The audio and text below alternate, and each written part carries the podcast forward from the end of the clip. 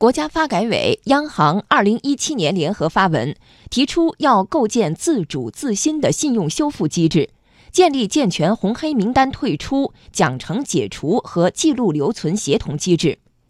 浙江省近日出台新规，对于违法失信行为的不良信息主体，满足三个条件就可以修复信用污点。这也是全国省级层面第一次出台相关文件。来听浙江台记者叶树卫的报道。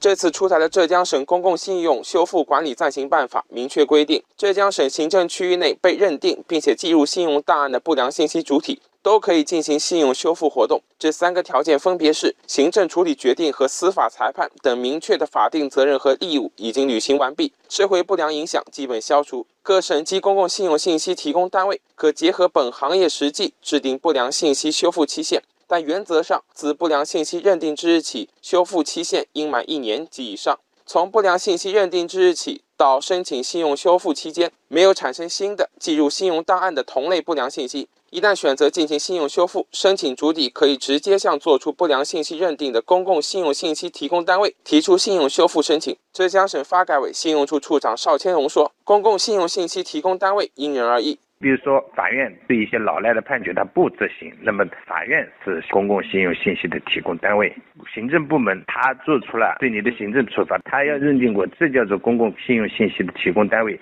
作为修复办法的起草者之一，邵先荣说。不良信息修复后将不再作为负面信息使用，所以他最期待的就是这样举措能给企业经营带来实实在在的帮助。至少是给了人一次机会。确实有些信用的事情会对企业影响比较大。我举个例子，比如说我一个工程招投标的公司，它有信用的档案里面有各种处罚，对企业来说，它就变成一个很沉重的负担。失信惩戒的根本目的不仅仅是为了打击失信行为，更是为了建设良好的社会信用体系。对失信行为的认定主体纳入失信惩戒范畴，一处失信，处处受限，能够科学发挥失信惩戒机制的作用。然而，如果只有惩戒而没有对应的退出激励，不利于那些改过自新的失信者之后的生产生活。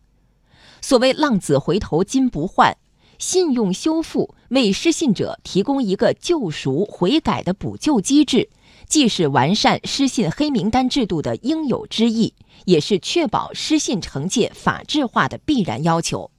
当然，前提是对相关条件严格审核。